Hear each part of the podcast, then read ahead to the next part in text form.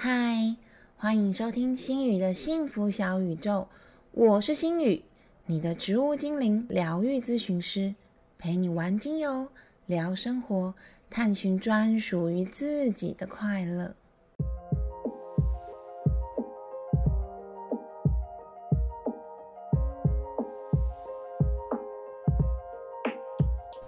嗨，大家今天好吗？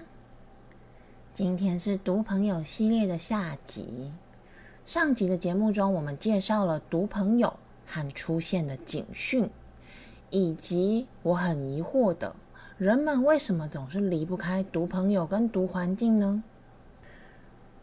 在今天的节目里，心宇想要跟大家分享：当你发现自己好像被毒气沾染到了，你可以做些什么？以及还有跟毒朋友相关的芳香处方，记得保护自己是第一要件哦。那在今天的节目开始之前，我想要跟大家分享一个最近在我朋友身上发生的小故事，或许也可以提供给最近有和朋友有争执或者是吵架的人一个比较不一样的观念。就是心宇的 A 朋友和 B 朋友最近吵架了，原因其实蛮小的，是因为 B 朋友他很习惯会传赖关心 A 朋友，然后他传赖关心的方法是他会传 “Hello，亲爱的”，然后就没有下文了。B 觉得这样的传法表示我很关心你，还有我的讯息不太重要，你没有空就可以先放着不要回。但是 A 第一个他不太习惯这样的方式，第二个他觉得自己的讯息比较多，容易被忽略，所以他告诉 B 说：“哎，我希望你可以至少简单再说一句你怎么了，或者是哎你说想我啊也很好，或是你有什么事情要跟我讲，一句话就可以了。”但是 A 也有就是误会的地方，A 他觉得说：“哎，我如果直接告诉他，他会不会很受伤啊？”所以他就找了一篇网络文章贴给 B 看，然后希望可以提醒 B 说：“哎，这个感觉我不太喜欢。”他觉得这样可能比较不会刺激到 B。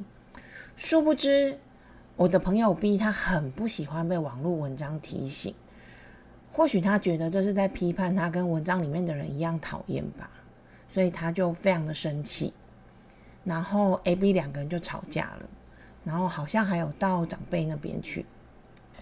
听起来好像吵得很严重，但是大家有没有听出来？其实我真的觉得这是一件非常非常小的事情，只是两个人的习惯不同而产生的误解而已。有时候，其实我们很容易把别人和自己不同的意见内化成“这就是对我的否定”，你就是觉得我不好，你就是不喜欢我。但其实或许不是这样的，你们两个人只是因为角度不同、习惯不同、想法不同，所以就做出了某一些行为，就这样而已。其实对方并不一定是在否定你，但是如果你碰到这个状况，你就执意的、非常坚持的觉得我就是被否定了，或觉得说你就是不是好歹，你不能体会我的好意。那这个时候，那种不舒服的感觉就会上升百倍甚至千倍，然后它可能会久久都没有办法消散，你会气很久很久，而且会觉得非常的生气。但是心宇想要提醒大家的是，如果这时候你冷静的回头想一想，这件事情真的有这么严重吗？我相信回头想想之后，理性的催化下，你应该都会觉得。好像是很小的事情哎，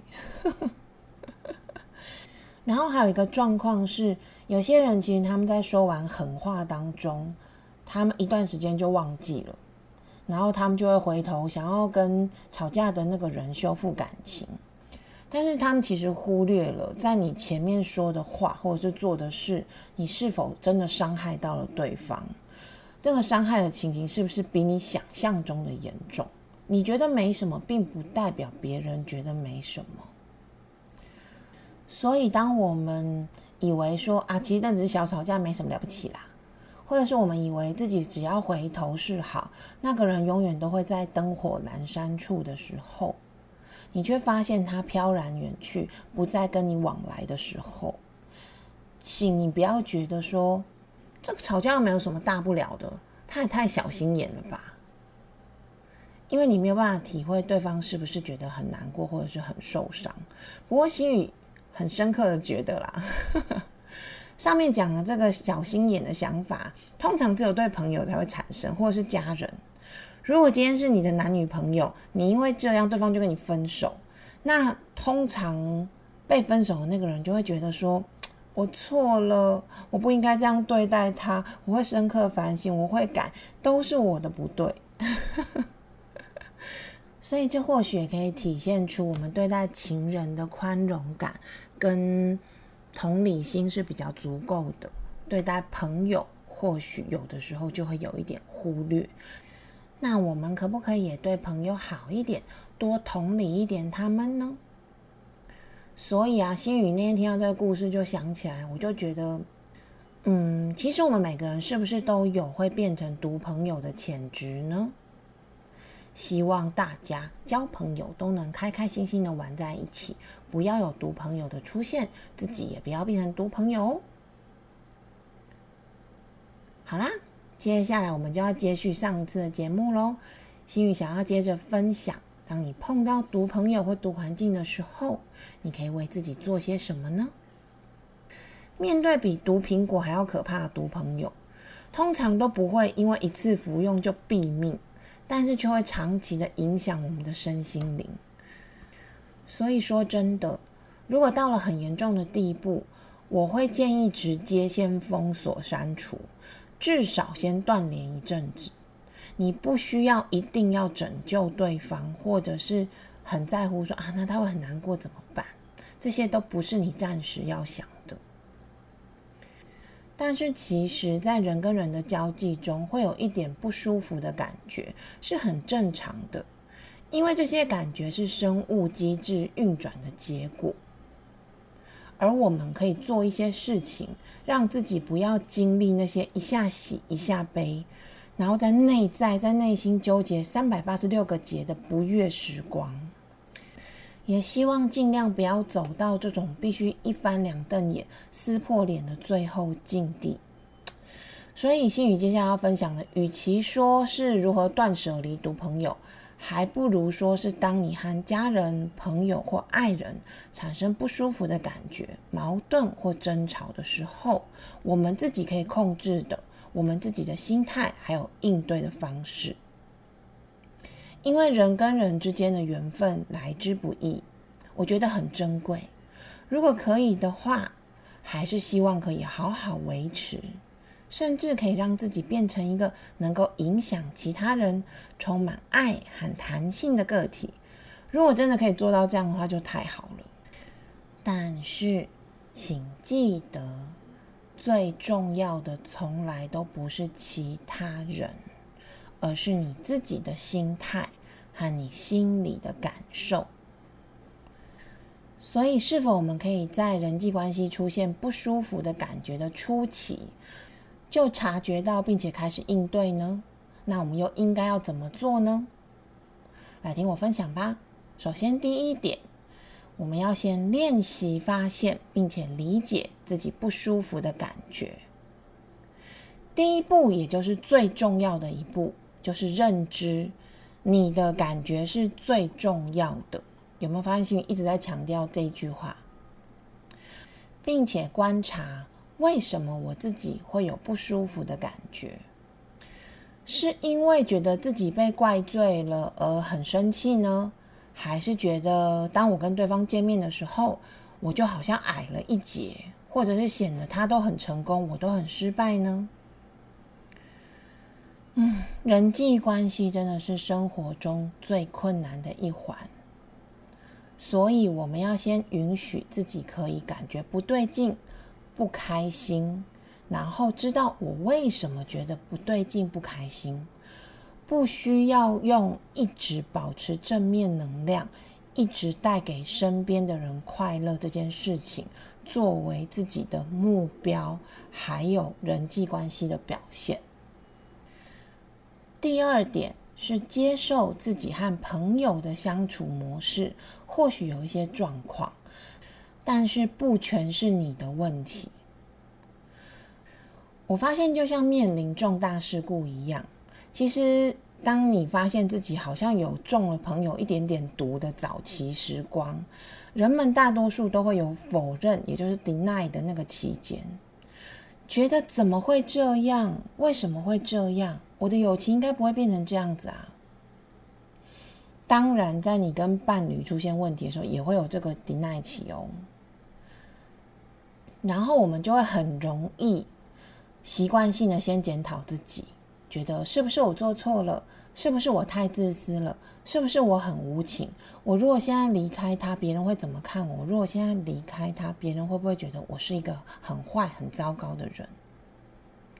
但是这种自我怀疑对事情没有任何的帮助，你只会把自己一点一点拉进失落的深渊，然后越来越没有自信，并且。不断的委屈你自己，一直等到相处的后期，你受不了了，就会一个大爆炸，然后演变成全部都是对方的错，看对方哪边都不顺眼。其实我们可以试着在觉得不对劲的早期就先接受，然后告诉自己说，我们之间的相处模式可能出了一些问题，但是这个状况已经发生了，而且不完全是谁的错。也不全都是我的问题，这样才能帮助我们更冷静而且理性的面对接下来的事情。第三点，建立自己的界限以及底线，而且要明确并且平和的表达。第二点，我们已经接受了这段友情可能出现状况之后，如果你发现自己有一个冲动是。我现在就想要跟他讲清楚、说明白，或者是他到底是怎么，他是不是在生我的气？我现在马上就要去跟他解释，解释之后，我们应该就会恢复友情了吧？当你有这些冲动的时候，请先喊卡，什么都不要做，请你先静下来，回到自己的内在，再一次的跟自己厘清。对方做了什么，所以让我感觉不舒服。很多人或许会觉得读朋友就是拍咪啊，就是坏东西。但其实他们或许可以投射出我们内心深处的渴望跟恐惧。例如，我自己是一个比较没有自信的人，然后我需要被认同，但是跟某一些朋友在一起的时候，我只感觉到满满的被贬低。就是他们觉得他们很棒，他们要表现出他们很棒，永远他们都不会听我发生了什么，或者是我做了什么好事，这件事情就会让我觉得非常非常的不舒服。我后来回想，我觉得或许是联想到我的原生家庭曾经有出现过类似这样的状况，所以当它发生的时候，我就会觉得非常非常的不舒服。而这样子的我。或许就可以设定出界限，然后平和的告诉读朋友，跟他说：“嘛，我比较没有自信，我需要多一点鼓励，还有在人前我想要有一点面子。我不太喜欢每次都在其他朋友的面前被嘲笑，诶，这样会让我觉得很难堪、很丢脸，我真的不喜欢呢。”我们可以把感觉平和而且清楚的讲出来。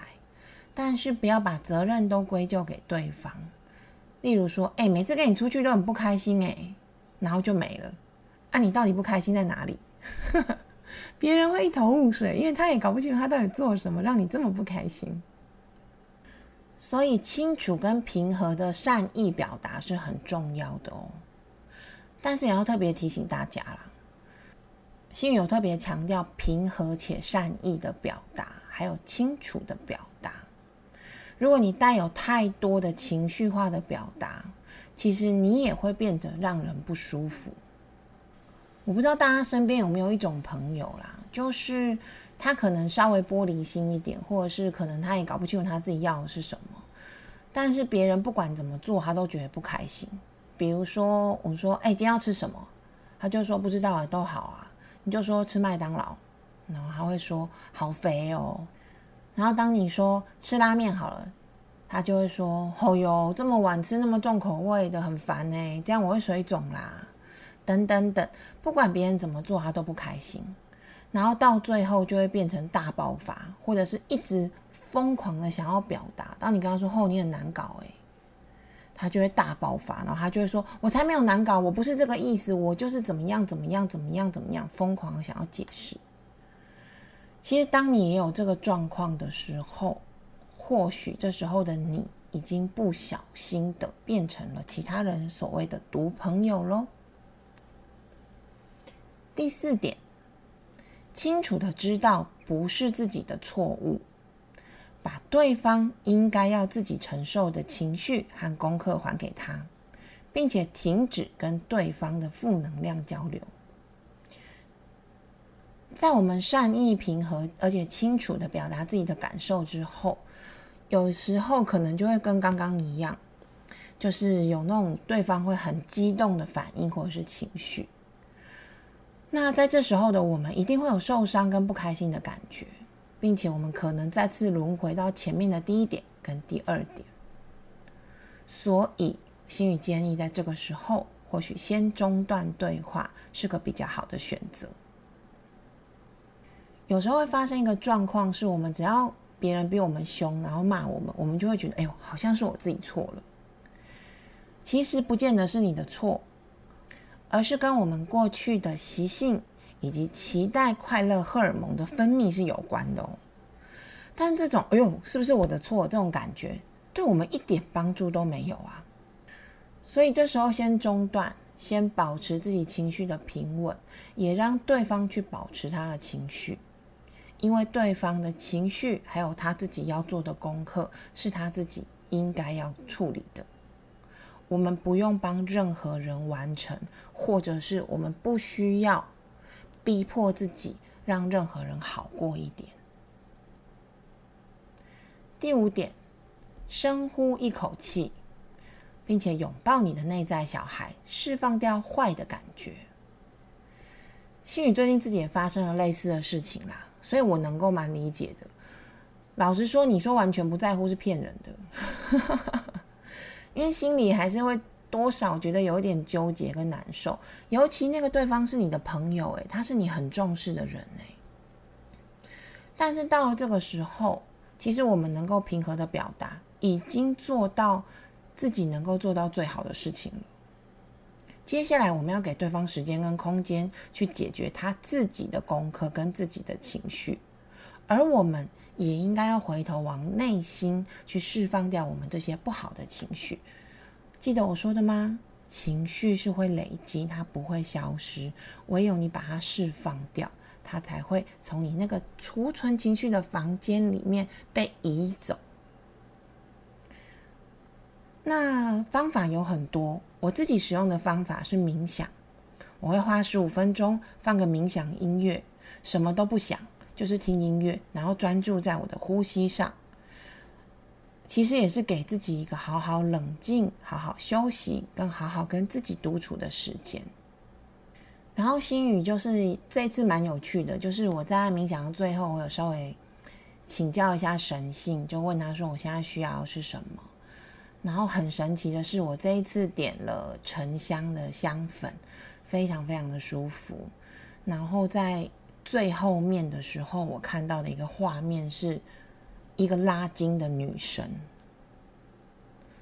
于是我就开始回想，说我到底做了什么？为什么要给我看一个拉筋的女生的画面？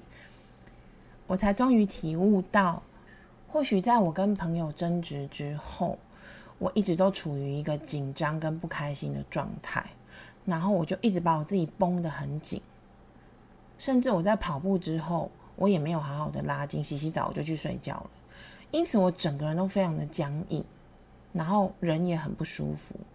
那真真正正的在心宇在拉筋完，而且我连续拉了好几天之后，我整个人的状况我就觉得有好很多。第六点是冷静想想，并且再确定自己的界限所在，然后从而来建立新的电路。为什么会讲到建立新电路？是因为心宇最近非常非常痴迷一本跟快乐荷尔蒙相关的书，那本书叫做《轻松了解大脑快乐方程式，提升个人快乐水平》。我觉得这本书真的超级好看，非常非常好看。下一次如果有机会的话，我再来专书分享好了。书中说到，人们其实都有习惯性的快乐习惯，这些习惯是从你从小的经验慢慢累积而建构而成的。他希望可以借由刺激你快乐荷尔蒙的分泌，感受到幸福、愉悦，还有被爱等等。简单来说，就是可能你小时候妈妈给你一颗糖，你觉得非常的开心。从此以后，你每次不开心，或是你想要开心，你就会一直吃糖，是类似这样的状况。但是，其实荷尔蒙能够让人快乐的时间很短，而你做出的行为后续却可能需要付出更深远的不开心代价。比如说我刚刚举的那个例子。当你一直疯狂的吃糖，希望可以得到快乐的感受的时候，你可能后面会因为摄取过多而糖尿病，或者是过度肥胖。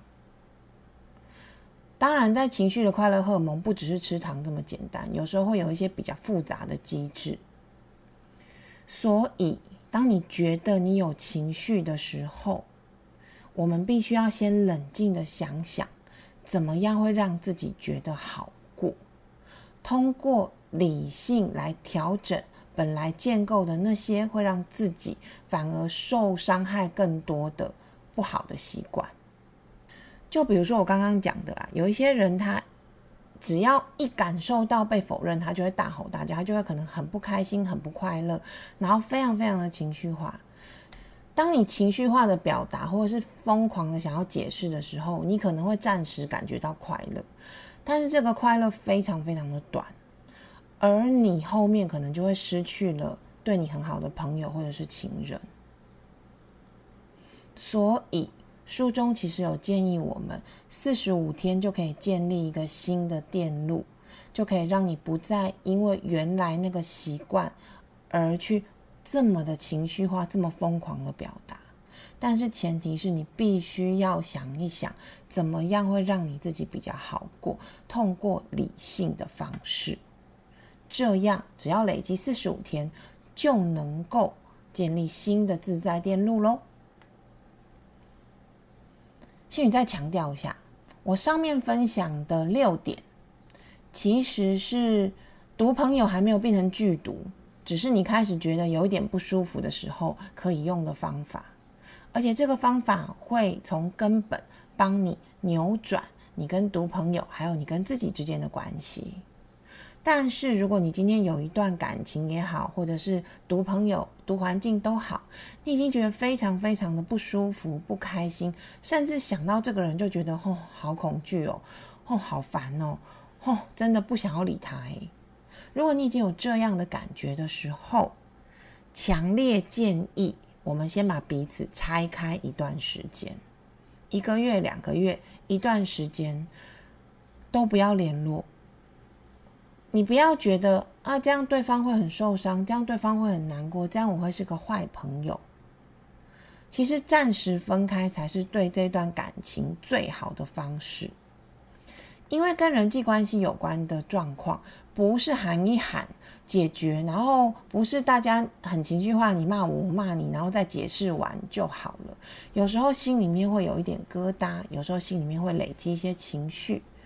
这些疙瘩和情绪，我们需要先拉出一点时间跟空间，来让它缓和以及咀嚼消化。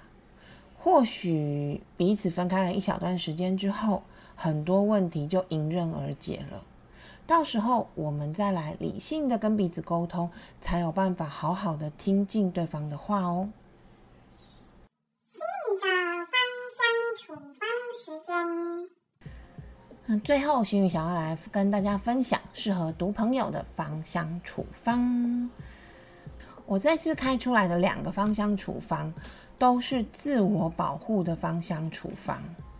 可以调制成喷雾，方便携带使用，随时都可以喷来喷去，也可以喷在环境里面，也可以喷在自己的座位上。此外，我们其实也可以把它调制成滚珠瓶，也是可以很方便随身携带来使用。只要插在手上，就是手腕上，然后深深的嗅闻五个呼吸之后，来设置一个保护的结界。这样子就能让自己立刻好过一些，但是我还是要再次再次的强调，最重要的还是要我们要清楚的认知，不是我的错，以及我们要清楚的设定界限。不用担心很难，因为植物精灵会支持还有陪伴你的，心语也会哦。好，那我们来分享我们的第一个芳香处方吧。第一个芳香处方是适合自我保护、远离毒朋友的芳香处方。新宇开出来的精油配方是柠檬加上岩兰草加上杜松，再加上冷杉。前面几集节目我有提到过柠檬加岩兰草加杜松精油的组合，我也会在七月份调制防阿飘的配方。这个配方能够净化让人不舒服的氛围。并且保护还有巩固使用者的心灵，不要再轻易的被外界影响。也就是你不会那么容易的觉得啊，我要是离开他，旁边人都会觉得我很坏；我要是离开他，旁边人会怎么看我？我要是离开他，大家一定觉得我很无情。你就比较不会轻易的受影响。那为什么会加入一位冷杉呢？因为冷杉是很高大的树，它能够给我们高大的安全感。让使用这个配方的人更安心，再加上我刚刚有讲说，最重要的事情之一是拉出空间感。冷杉它生长在天寒地冻的地区，它有一种冷冽的空间感，能够帮助我们缓和窒息的那种感觉。所以它其实也是呼吸用油，然后它也能让我们有被拉出空间，不再那么紧致的感受。第二个芳香处方是适合增强能量、赶走毒朋友的芳香处方。哇哦，有没有觉得这个芳香处方感觉比较凶？没办法，因为有一些人他就是比较弱势，或者是他就是比较不会保护自己，总是能量很弱的样子。这时候心宇就会建议你使用这一支芳香处方来保护自己。那新宇开出的处方是欧白芷根加上丁香加上葡萄柚再加上茉莉。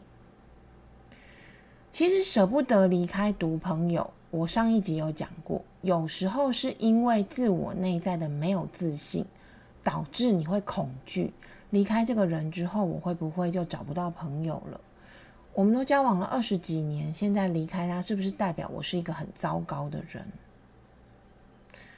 欧白芷根和丁香的组合，他们非常的坚强，并且充满了能量，能够补足我们内在的恐惧还有不安。欧白芷也能够给予我刚刚说的能量比较弱的人很强劲的能量补充，帮你把能量补到满就对了啦。而葡萄柚它能够去除身心的毒素，还有恐惧的心理。最后，心语用茉莉精灵温柔又坚定的抚慰，给予使用的人柔性的自信力量，能够帮助你赶走那些不安全的感觉，也把身体和情绪的毒都排掉。这样子，自然你就会有足够的力量，可以离开那些毒朋友喽。好啦。今天的节目到这里结束，感谢大家又再一次的保卫了新宇村的安全。这一集的节目听完，你是否能够对离开读朋友有多一点的认识呢？也欢迎继续和新宇一起玩精油、聊生活、探寻自在的快乐哦！拜拜。